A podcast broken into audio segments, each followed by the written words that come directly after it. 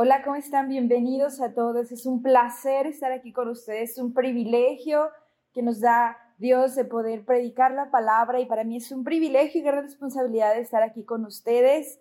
Y vaya iglesia, ¿qué mensaje nos dio el pastor la semana pasada? Yo quedé impresionada, todavía estoy meditando este, todo lo que se nos dijo, la importancia de, de, de ir, pero también la importancia de tener un encuentro para ir. No podemos ir con nuestras propias ideas, expectativas, experiencias, títulos, ideas, sino necesitamos un encuentro con Dios que va a cambiar radicalmente lo que somos al punto que nuestro nombre ya nos, nos va a identificar, sino el nombre que nos da Dios. Todos necesitamos un encuentro con Dios. Y muchos dicen, oye, ya me encontré con Dios, ya recibí salvación, pero quiero decirte que a lo largo de la historia, sobre todo en procesos de envío, de cuando Dios te manda, te da un llamado, te revela otra parte del llamado, este, necesitas un encuentro. Yo recuerdo los encuentros que yo tuve con Dios a lo largo de mi vida. Obviamente cada mañana me encuentro con Él, pero esos encuentros de poder donde cambia radicalmente lo que tú eres y lo que tú piensas para prepararte a donde te va a enviar. Así que ese evento, ese encuentro cambia nuestra vida, nuestro rumbo y nuestros conceptos para siempre. Y es muy importante que no podemos ser comisionados como Pablo sin tener un encuentro en el camino a Damasco como Saulo lo hizo. Nuestro cristianismo en esta vida descansa en una verdad fundamental. Y yo sé que a veces se ha sobreusado este término, pero es increíble la cantidad de personas que no viven con esta realidad. Y es que el cristianismo no es una religión. Hay gente que, eh, que, trabaja el cristianismo como una religión, pero en realidad es una relación personal con Dios.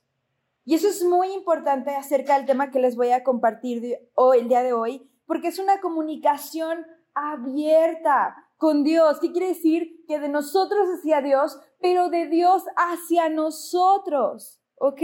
Muy importante. Entonces, es otra vez, ¿cuál es el proceso de ir? Primero necesitamos un encuentro y la recomendación es no vayas sin tener este encuentro y sin ser transformado. Ahora, yo sé que posiblemente tienes muchas preguntas, sin importar el, punto en el que estás en tu vida espiritual, si sabes mucho, sabes poco. Reconocemos que Pablo sabía mucho, pero no lo sabía de la manera adecuada. Entonces posiblemente tú y yo sabemos muchas cosas de Dios, pero no las sabemos como debemos saberlas. Por eso necesitamos un encuentro con Él. Y no podemos ir y hacer cosas en nuestra mentalidad y en nuestras ideas porque vamos a causar destrucción y muerte.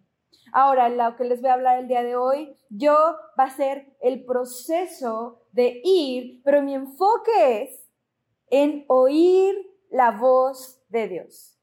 ¿Cómo podemos oír la voz de Dios? Yo he meditando esto, tomando lecciones, estudiando, meditando la palabra, poniéndolo en práctica. Entonces, esto que te voy a dar es algo que mi esposo y yo estamos meditando posiblemente desde inicios del año, cómo escuchar la voz de Dios, porque es bien fácil en cualquier punto de tu vida y en cualquier área en la que te desempeñes, aun si eres llamado al ministerio, perder el sentido de la voz de Dios. Y quiero empezar con este punto. Primero, el oír la voz de Dios es nuestra responsabilidad. Quiero que escuches muy bien esto. No es responsabilidad de un líder, es tu responsabilidad. Debemos acatar esa responsabilidad de que yo debo saber, aprender a escuchar la voz de Dios. Y eso es muy importante. Fíjate lo que dice Juan 10, versículo 1 al 5. De cierto, de cierto os digo, el que no entra por la puerta en el redil de las ovejas, sino que sube por otra parte, ese es ladrón y salteador. Mas el que entra por la puerta, el pastor de la oveja es. Mi enfoque es esto. A este abre el portero y las ovejas oyen su voz. Si eres oveja, puedes escuchar la voz del pastor y a sus ovejas llama por su nombre y las saca.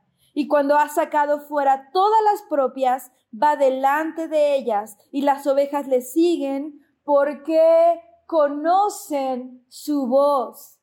Mas al extraño no seguirán, sino huirán de él porque no conocen la voz de los extraños. Y es increíble, tú puedes ver este, en la naturaleza, ¿no? Los pastores, cómo es que llevan ovejas a, a, pastar y puede ser que estén por todos lados dispersas, pero el pastor hace una señal y las ovejas reconocen su voz. Yo recuerdo ese video que fue popular en YouTube hace algunos años donde había una multitud de ovejas y el pastor gritaba y todas las ovejas se formaban y corrían hacia él o entraban este, a su lugar de descanso o salían de acuerdo a la voz del pastor. Distinguen quién es su amo, quién es su pastor y quién es el que tiene la habilidad de llevarla a verdes pastos. Entonces, tú y yo tenemos esta habilidad pero entiéndelo, es una responsabilidad. Yo he escuchado muchas personas que vienen, que han sido dañadas por otra persona que les dijo, que Dios dijo, y etcétera, etcétera, y culpan a la iglesia, culpan a un líder, culpan a otra persona que les dijo que Dios dijo, hicieron y no funcionó, y discúlpame, pero la responsabilidad de discernir las voces es tuya. Y si tú ciegamente creíste en algo más sin pasarlo por el filtro de Dios y de la palabra, finalmente es tu responsabilidad. Por eso es tan importante discernir las voces. El mundo habla todo el tiempo. Y creo que a veces tenemos una sobredependencia de que otras personas escuchen la voz de Dios por nosotros. ¿Te pasa que no haces nada a menos que venga ese hombre de Dios que tú admiras y te imponga manos y te profetice y te diga, y es lo único que vas a hacer hasta ese punto? ¿No? Hay gente que busca de un líder a otro y a otro y están perdidos porque el pastor les está hablando, pero no escuchan su voz. ¿Cómo dependemos de otros? Para hacer algo que está a nuestra disposición, iglesia. Podemos ver en la Biblia que aún personas fueron confundidas porque no asumieron la, responsabilidad de escuchar la voz por ellos mismos. Yo te quiero dejar de tarea que estudies Primera de Reyes 13, pero ese es un profeta que Dios le dice, bata al pueblo, profetiza al rey, pero te voy a encargar que no comas y no te, no te quedes en ningún lugar va el profeta de Dios, lo hace, le dice al rey la palabra que tiene que darle y de regreso a su casa otra persona escucha, otro hombre de Dios dice, ve y dile a ese hombre que venga a mi casa. Y va el enviado, el, el siervo dice, oye, el profeta tal dice que vengas a su casa y comas con él. Y él dice, no, el Señor me dijo que no voy a comer y no me voy a quedar hasta que regrese a mi pueblo. Y él le dice, no, espérate, el Señor le dijo a él que tú puedes hacerlo. Este hombre regresa, se queda en la casa de este profeta, come con él. Y vemos la historia tristemente que Dios lo hizo responsable a él por la palabra que Dios le dio a él y que desobedeció porque escuchó a otra voz. Vemos que finalmente el profeta, este hombre que Dios envió y que Dios usó para hablarle a un rey, muere en medio del camino, comido por los leones y, siendo un espectáculo de todos los que pasaban por ahí. Es una gran responsabilidad. Fíjate que aún eso dice la Biblia que Dios mandó un ángel entonces Dios quiere asegurarse de que lo que tú sabes de Dios, ahorita voy a darles este, algunos este, métodos, como es el método de la voz de Dios, pueden distraerte, ¿no? Lo que tú sabes que sabes, sabemos que hay voces y que todas estas voces vienen, porque hablamos de voces del Espíritu, este, en el Antiguo Testamento, desde Génesis, habla del neuma de Dios, que es el aliento de Dios. Cuando hablamos sale un aliento esto es la voz de Dios y en, y en algunas aseveraciones de la Biblia es el mismo Espíritu de Dios. Entonces, si está la voz de Dios, está la voz de Satanás y está la voz del hombre, la voz del mundo que son audibles para nosotros. ¿Ok? Entonces, dice 1 Corintios 14, 10, fíjate, dice, tantas clases de idiomas hay, y también dice en otras versiones, tantas clases de voces hay seguramente en el mundo y ninguno de ellos carece de significado. Las voces, la voz de Dios. Siempre Dios va a hablar de una manera, Él tiene una manera establecida, tiene un método. Y cuando no recibes ese método, puedes discernir, ah, entonces esta no es la voz de Dios. Y te puedo dar un ejemplo. Cuando Dios habla, trae convicción. Cuando Satanás habla, trae condenación, ¿ok?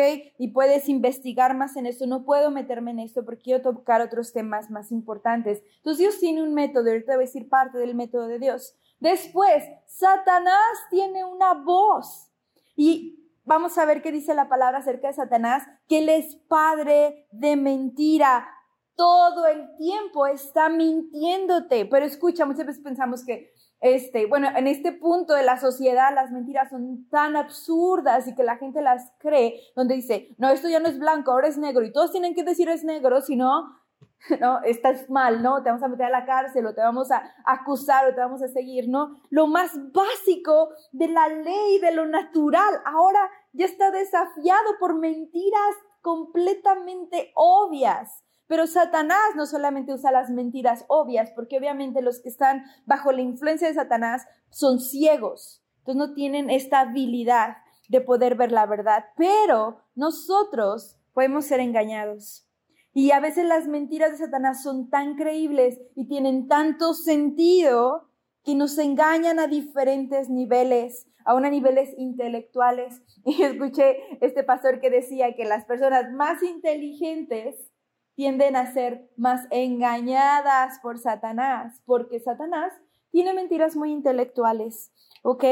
Entonces, cuando nosotros damos este crédito a las mentiras de Satanás, el fruto va a ser destrucción y muerte y tal llega a tal punto que te crees cosas que son mentiras, te crees cosas acerca de ti mismo, te crees cosas acerca de tu esposo, de tu esposa, de tus hijos, te crees mentiras acerca de tu iglesia o de la iglesia en general que causan destrucción y muerte. Cuidado, otra vez, eso está trayendo condenación, convicción, reconciliación o división.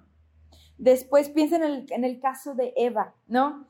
Eva escuchó una mentira bastante convincente. Mira el fruto, wow, se ve muy bien, muy, muy apetecible para comer. Ella ya llenó con su mentalidad la tercera voz, la voz del hombre. Ella misma se empezó a decir, a convencer de la mentira que Satanás le hizo y cayó. Y finalmente tenemos al hombre. Y podemos ver el hombre y como enseña nuestro pastor, mi esposo, también habla del mundo, ¿ok? Entonces quiero hablarte acerca del hombre y del mundo o del hombre en general. Es lo que nosotros nos creemos, que nosotros mismos nos engañamos o lo que nos dice la sociedad, lo que nos dice este, la cultura predominante, ¿ok? Reemplazamos la voz de Dios con nuestra propia voz. Yo, yo he escuchado muchas personas que llegan conmigo y me dicen, Dios me dijo esto, esto, esto, esto, y, ay, Dios hizo esto, y Dios hizo esto, y Dios hizo... Son cosas completamente fuera del orden de Dios. Es más, aún gente dice que Dios les dice que pueden vivir libremente en pecado, porque esas personas se han engañado ellos mismos con su propia voz, que se llegan a creer sus propias mentiras y le ponen el nombre de Dios. Entonces, cuidado, peligroso, porque a veces aún personas pueden profetizar de sus propias mentes, como dice Ezequiel, ¿no? Nosotros y otros pueden mentirnos. Hay una sobredependencia de escuchar voz, lo que la gente dice de nosotros. Y ten mucho cuidado cuando aceptas toda profecía sin discernirla, porque la gente dice que es de Dios, porque puedes caer en el error del ser humano. Los humanos tendemos a tener errores. Fíjate lo que dice Ezequiel 13, versículo 2 al 3. Hijo de hombre, profetiza contra los profetas de Israel que profetizan y di a los que profetizan de su propio corazón. Oíd palabra de Jehová. Así ha dicho el Señor, ay de los profetas insensatos que andan en pos de su propio espíritu y nada han visto, ay, ay, ay, cuidado. Por ejemplo, llega alguien conmigo yo sé que esa persona está enferma o tiene un problema familiar y dice, ay, Laura, profetízame, ¿no? Casi yo nunca hago eso. Yo no voy a profetizar a menos que el Espíritu Santo me diga, o porque, ay, ella tiene tal don, entonces haz esto. No, yo no sirvo a la gente, yo sirvo a Dios.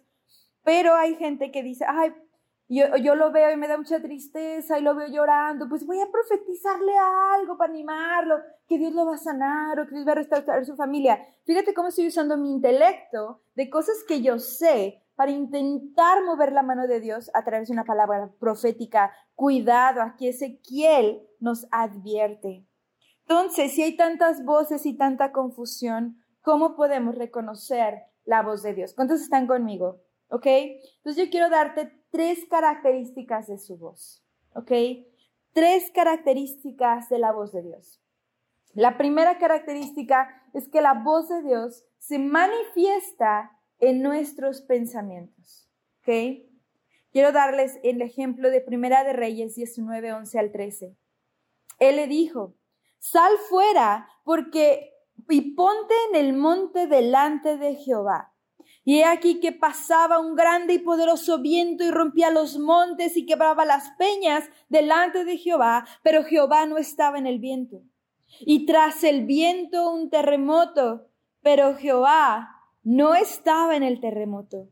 Y tras el terremoto un fuego, pero Jehová no estaba en el fuego. Y tras el fuego un silbo apacible y delicado. Y cuando lo oyó Elías, cubrió su rostro con su mano y salió y se puso a la puerta de la cueva. Y aquí vino a él una voz diciendo, ¿qué haces aquí, Elías? Wow. Muchas veces la gente grita, ¿no? He escuchado gente que grita, la voz de Dios, ¿no? Cuando Dios te habla, Él está cercano. Muchas personas dicen, es que yo no escucho la voz de Dios porque esperan una voz en el trueno, en el fuego, en la llama, en la partición de las montañas. Cuando la verdad es que Dios habla a tus pensamientos. Posiblemente no escuchas la voz de Dios porque siempre hay cosas que te distraen. Quiero que veas lo que pasó con Elías. Elías se apartó, se dedicó a escuchar la voz de Dios, porque es este susurro. Porque hay voces tan fuertes como la voz de la opinión humana, la voz tuya que siempre te está recriminando, la voz de la cultura que está influenciada por el enemigo o, o directamente el enemigo. Que no callamos esas voces, siempre estamos ocupados pensando y escuchando, que no callamos todas esas voces que nos permitan escuchar la voz de Dios. ¿Cómo Elías nos impresionó con la, la primer ruido, no? Se esperó a la voz apacible de Dios. Entonces, posiblemente no escuchas la voz de Dios porque hay cosas que te distraen todo el tiempo. Posiblemente es tu celular.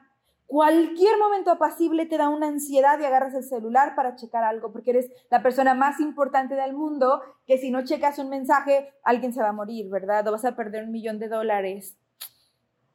A veces tus propios pensamientos, ¿dónde están esos que piensan de más? Yo soy esa persona en inglés, se dice overthinkers, que piensan de más. Yo soy una persona de estas. Sus pensamientos siempre te están bombardeando. Yo conozco personas que aún se hablan a ellos mismos. No, hombre, sí, no, sí, cierto, no. ¿Cómo crees, no? siempre bombardeándose de pensamientos o algunas personas siempre están sujetas, actúan, hablan y hacen en base a las opiniones de otras personas. Ay, pero si esto y esto, ¿y qué va a decir? ¿Y qué va a pensar? ¿Y qué? Basta, siempre estás ocupado y aún así quieres escuchar la voz de Dios. Dios es un caballero, pero también Él es un rey. ¿En qué momentos o lugares es que Dios habla? ¿Te has preguntado eso? Vamos a pensar en los ejemplos bíblicos. Tenemos el ejemplo de Elías, ¿no? Se fue a una montaña, se escondió en una peña. Sabemos que cuando Dios le ha hablado a los hombres y mujeres de Dios en la Biblia, no estaban en una multitud ni en un concierto. A veces, muchas veces estaban separados. Yo sé que Dios te puede hablar en la iglesia, yo sé que Dios te puede hablar, pero estamos hablando del condicionarnos a escuchar la voz de Dios, darle un espacio a Dios para que nos hable. Y Jesús hacía eso.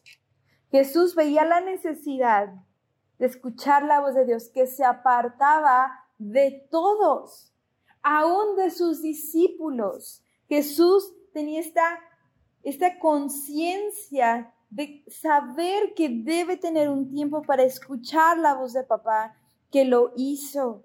Tal vez necesitas separarte Necesitas encerrarte en un cuarto, irte a un lugar donde puedas escuchar la voz de Dios. Necesitas cortar ciertas cosas que estás haciendo que no te permiten escuchar la voz de Dios. Hay mucha gente que me dice que no tengo tiempo para Dios. Oh, pero tienes tiempo para el gimnasio, tienes tiempo para el celular, tienes tiempo para la tele, tienes tiempo para Netflix, tienes tiempo para todo, menos para Dios. Recuerda lo primero que dije. El verdadero cristianismo se basa en una relación con Dios. Y eso no es de gracia, Señor, por los alimentos y punto. Aquí nos habla que Dios nos habla en los pensamientos, pero para hacer eso tenemos que hacerle espacio. Yo siempre hago este ejercicio, lo he dicho en varias de mis predicaciones. ¿Y tú qué piensas, Señor? Estás todo en esto oh no, si Dios quiere esto, Dios quiere esto, Dios quiere eso. Yo voy a planear eso y Dios tiene que bendecirlo. No, discúlpame, pero los planes los da el Señor, no tú. ¿Ok? Después, ¿Cómo saber si es la voz de Dios? Es muy, muy importante, es que la voz de Dios coincide con la palabra de Dios, coincide con la Biblia, directa o indirectamente. Hay seguridad en el conocimiento de la Biblia. Si no conoces tu Biblia, definitivamente vas a ser engañado por las voces de otros. Porque no tienes un parámetro para saber si es Dios o no es Dios, porque no conoces la palabra y puedes sacar cualquier cosa que tú creas en tu mente que no es de Dios y si es de Dios o fulano viene y te dice, no, ¿sabes qué? Pues Dios te quiere libre, entonces divórciate. ¿Y por qué digo este ejemplo? Porque hemos escuchado casos terribles de cosas así. O puedes vivir mal, Dios te bendice para ver si así los alcanzas. Ay, no, si tiene mucho sentido, ¿no? Dios acepta a todos. ¿Qué dice la palabra? ¿Cómo, ¿Cómo estás tú en la palabra? ¿Cómo estás tú enraizado en la palabra? Yo recuerdo que lo primero que yo hice cuando yo me convertí fue leer la Biblia. Y yo venía a la iglesia con lo que había leído y había gente que me decía algo y decía, oye, no, pero la Biblia dice esto. la gente se molestaba y se indignaba porque cómo osaba yo a cuestionarlos si ellos son cristianos de 20 años. Yo así de, pero aquí dice la Biblia, aquí no está bien mentir, porque estás mintiendo? ¿No? Tenemos una desconexión de nuestro cristianismo con la verdad de la palabra. ¿Cómo saber si es de Dios? ¿Coincide con la Biblia? Si no sabes qué dice la Biblia, métete a la Biblia. ¿sí? Es un verificador. Cuida que tus interpretaciones o la interpretación que te ha enseñado no marque más allá. ¿A qué me refiero? Que a veces leemos cierto versículo y se nos enseñó que cierto versículo significa tal cosa, no leemos el contexto, no estudiamos, no oramos y ya, eso significa esto y siempre significa esto. Eso es un engaño. A veces Dios te puede estar mostrando algo y un versículo, pero tal vez no lo vas a ver como tú creías, porque la palabra es viva, ¿Qué quiere decir? Que las verdades profundas de Dios son reveladas a nosotros de acuerdo al proceso en el que estamos. Hoy ya leí la Biblia, cuando recibí a Cristo, la leí toda y de ahí ya no la volví a leer, ahora más los versículos que me bendicen, ¿no? No, porque la palabra es viva y eficaz. Hay una palabra rema para ti que viene de Dios mismo y está en cosas que posiblemente has leído muchas veces. A veces adoptamos las convicciones de nuestros padres espirituales y escucha, eso no está mal en nuestros primeros pasos de la vida cristiana. Pero llega un punto de madurez. hablando de convicciones, nosotros hemos dicho, no estamos aquí para imponerte nuestras convicciones, sino para que tú busques de a Dios. Y cosas que son bíblicas, obviamente, está mal, está mal. No importa si tú lo consideras bueno o malo o no. Pero estoy hablando de convicciones personales. En este asunto tú debes de buscar a Dios y cuando Dios te habla, Dios te va a traer eso también a tu corazón. Entonces, no solo admito la interpretación de un hombre de Dios, admito la interpretación que Dios me está revelando para una situación específica. ¿Ok? Porque si nosotros nos clavamos en nuestras convicciones, lo hacemos tradiciones de hombre y nos desvían si no viene del Espíritu. Sobre todo si no coincide con lo que Dios quiere hablarnos en su palabra. Y quiero hablarte como un espacio aquí acerca de la revelación espiritual y la profecía. La profecía es importante para la iglesia. Pero la profecía está sujeta primero a la palabra de Dios, muy importante, y después al espíritu del profeta, eso dice la palabra, y quedamos que un profeta no es un todo, no es un vidente, no es un todo sabio, sabe todas las cosas de toda la gente. No, no, no. La profecía, acuérdate lo que hablaba, también el tema es que predicar, ilumina ciertas áreas hasta que Cristo revela toda la verdad. La profecía es confirmación, no información. ¿Ok? Tú escuches la voz de Dios y cuando viene alguien con una palabra profética a ti, es algo que el Espíritu ya te está hablando. ¿Ok? Si viene de algo fuera de cualquier contexto, no lo aceptes. ¿Ok? Muy importante. Todos tenemos al Espíritu Santo. Todos tenemos la habilidad de escuchar la voz de Dios de recibir palabra profética directo de Dios y confirmada por otras personas. No podemos depender solamente en lo que otra persona dice, ¿ok? Si recibes, otra vez, eso es muy bueno. Nathan y yo hemos recibido confirmaciones de palabra profética muchas veces.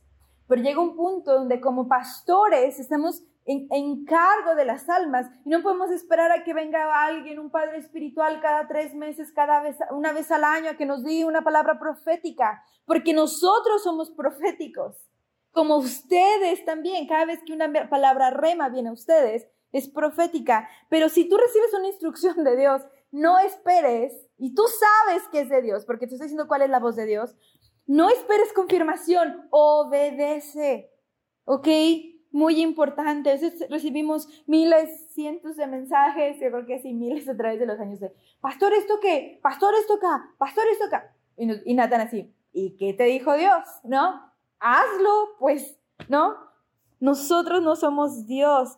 Si te pones a ver lo que dice la palabra acerca de los cinco ministerios de la iglesia, que edifican la iglesia, están para enseñarle a la gente a escuchar la voz de Dios, no hacer la voz de Dios por la gente porque para eso Jesús vino y murió por nosotros. Y tercer cosa que hace la voz de Dios, para que sepas que es la voz de Dios, es que quema como fuego. Fíjate lo que dice Isaías 29. Últimamente Dios me estaba hablando a mí esto por una etapa que estoy en mi vida. Y dije, Jeremías, ya saben, el profeta llorón, y yo creo que muchos de nosotros somos los cristianos llorones, pero es bien fácil señalar a Jeremías, ¿no? Dice, no me acordaré más de él, ni hablaré más en su nombre. No obstante, había en mi corazón como un fuego ardiente metido en mis huesos. Traté de sufrirlo y no pude. Hay un fuego. Cuando Dios te habla, hay un fuego, una unción que tú sabes que sabes porque no se compara a nada y va más allá de las emociones.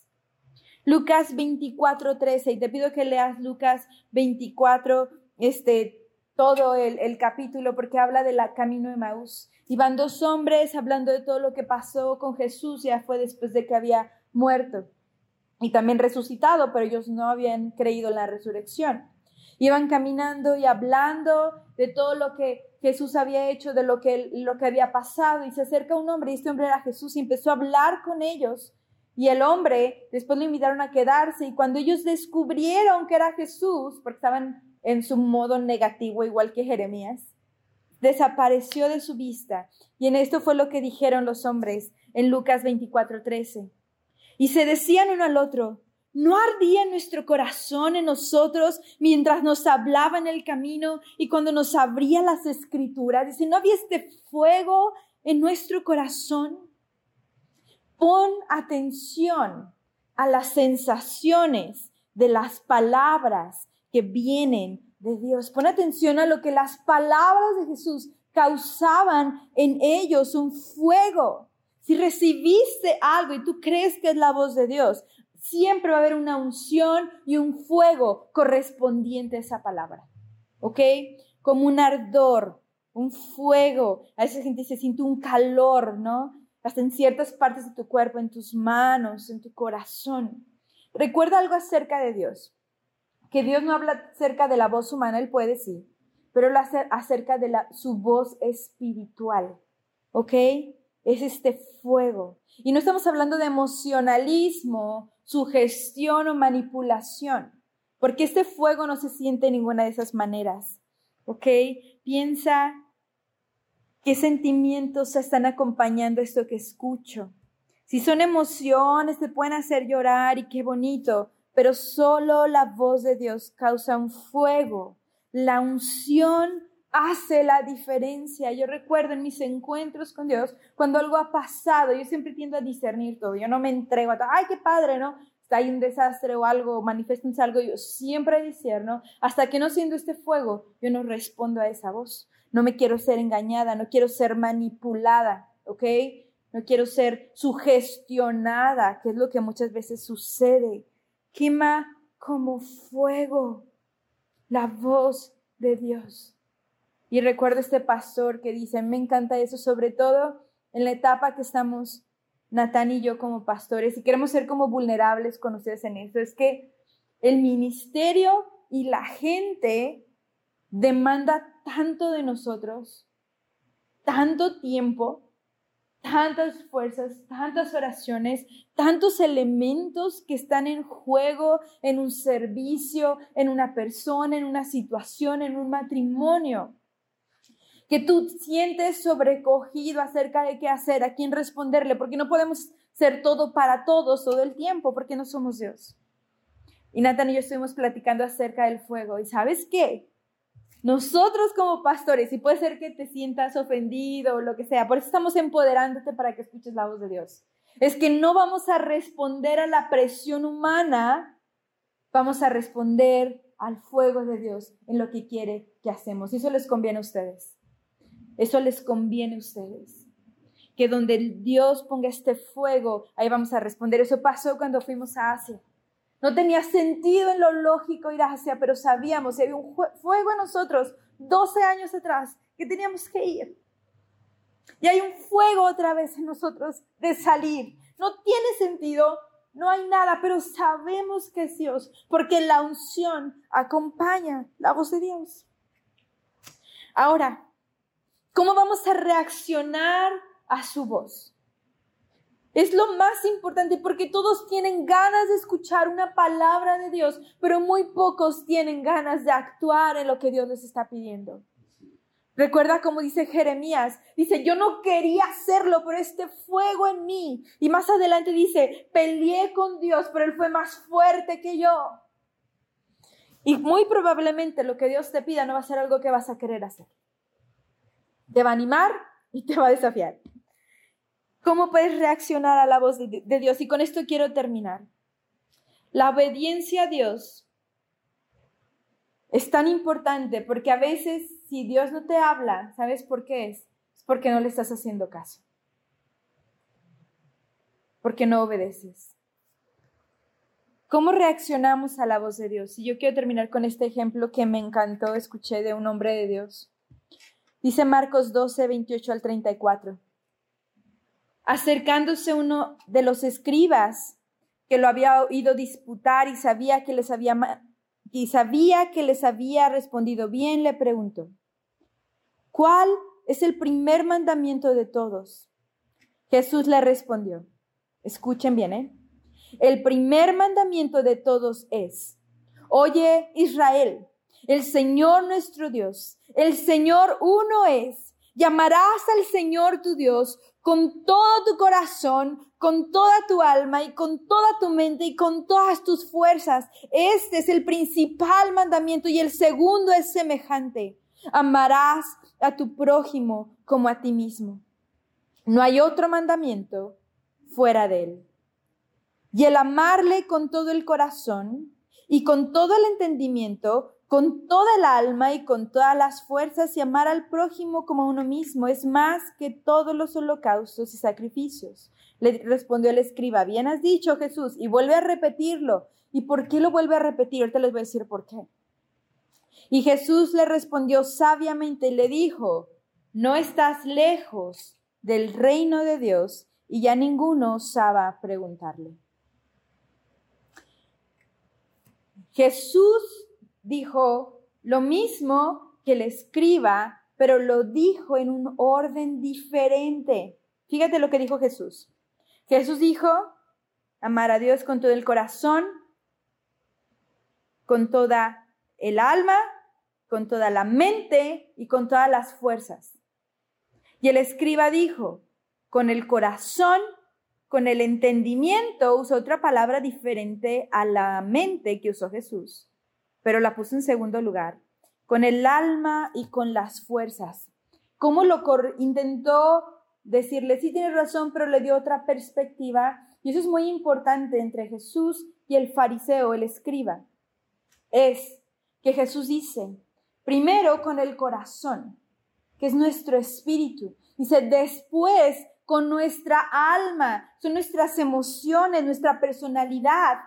Y después con nuestra mente. Y finalmente con las fuerzas. Mente aquí se refiere a un discernimiento, a una meditación de lo que Dios dice. ¿Qué quiere decir? Jesús dice, cuando Dios te habla, a tu corazón, lo aceptas y debe de bajar a tu alma, debes emocionarte que Dios dice, ¿sabes qué? Te voy a mandar a las naciones. Dice, gloria a Dios, Dios me va a mandar a las naciones. Después viene tu mente y dice, Señor, ¿cómo lo hago? Y finalmente todas tus fuerzas. Pero fíjate lo que dice el escriba. Dice, no, no, no, no. Lo recibes la voz de Dios, después la pasas a tu entendimiento. Como, ¡pum! Ahí matas la fe. ¿Qué haces? No, y aquí entendimiento no se refiere a meditación, se refiere más como a procesos intelectuales, ¿no? Oh, ¿sabes qué? Dios me mandaba a las naciones y tu entendimiento luego viene y sabes que es que no tengo dinero, yo no sé hablar otros idiomas, a mí me da miedo viajar.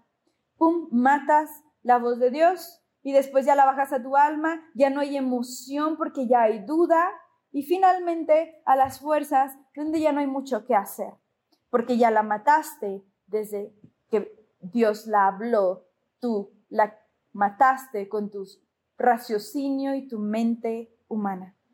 ¿Qué vamos a hacer con la voz de Dios? Otra vez, Natán y yo estamos en que vamos a recibir lo que Dios dice. Y es un gran desafío, ¿ok? Porque Dios te dice, ve con el Goliat, dile a esta montaña que se mueva, te va a pedir cosas increíbles, pero por fe, porque las quiere hacer. ¿Vas a bajarlo como siempre a tu entendimiento y matar la voz de Dios? No, bueno, la obra de la voz de Dios en tu vida o vas a aceptarla con tu alma y después meditar en ello para que Dios te lance a lo que quiere que hagas. Esto es muy importante en el proceso de ir, ¿ok?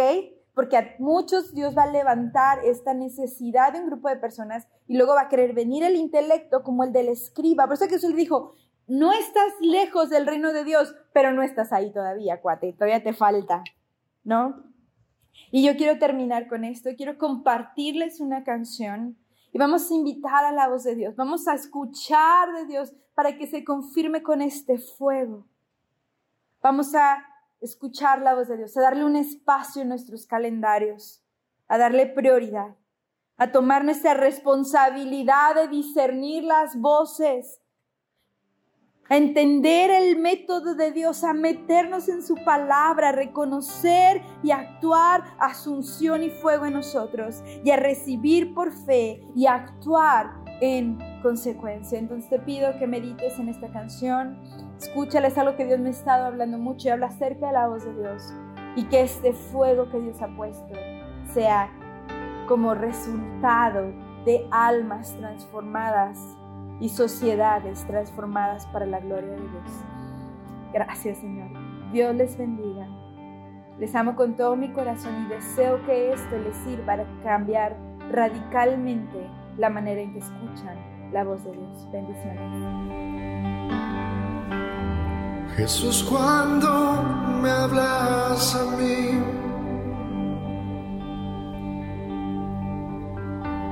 espero estar atento a ti.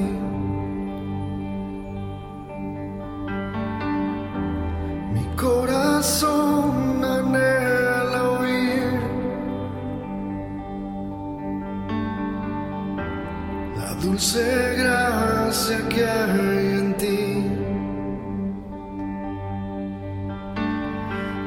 susurra con tu aliento en mí. Di lo que jamás pensé oír. Muéstrame lo que tú ves en mí. Ilumina lo que has puesto frente a mí.